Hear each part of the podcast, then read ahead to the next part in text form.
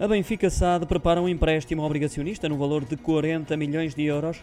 Terá uma maturidade de 3 anos, com taxa de juro bruta fixa de 4,60% ao ano.